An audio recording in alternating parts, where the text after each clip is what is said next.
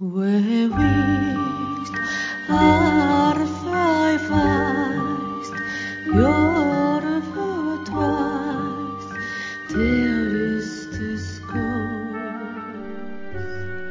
ぼ日刊階段山猫便第86夜今夜ご紹介するのは死んだ奥さんが使っていたタンス。というお話です。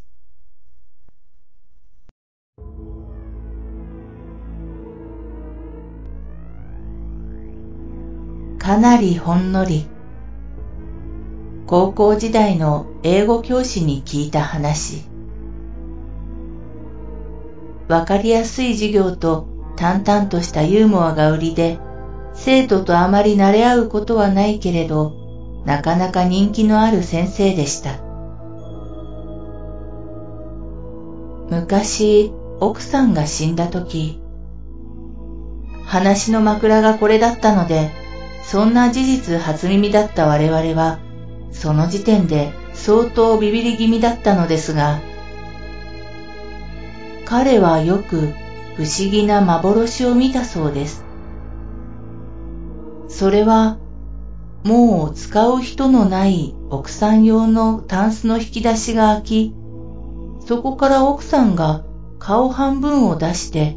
ベッドに寝ている先生を見ているというものでした。彼は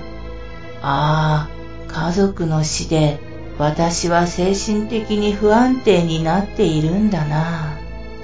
と病院へ行き精神科などに相談し薬などを出してもらいなるべく疲れないようストレスをためないようにしてみましたが奥さんは相変わらず夜になるとタンスの引き出しに姿を現し微妙なポージングで彼を見ていたそうです。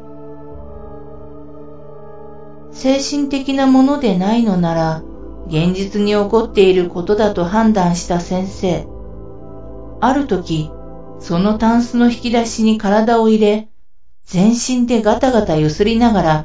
長い時間をかけて引き出しを閉めてしまったそうです。そこで長いこと待っていると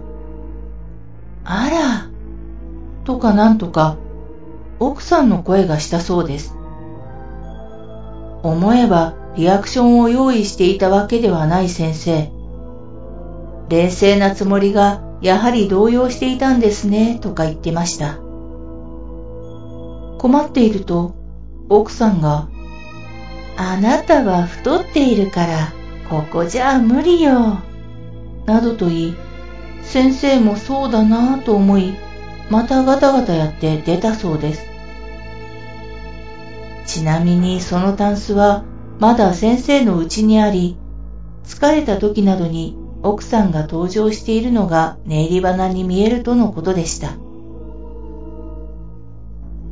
いい話ではなくほんのりにしたのはこの話の締めとして私は大丈夫だったけれど気弱な人だったら引き出しに入ったまま死んでもいい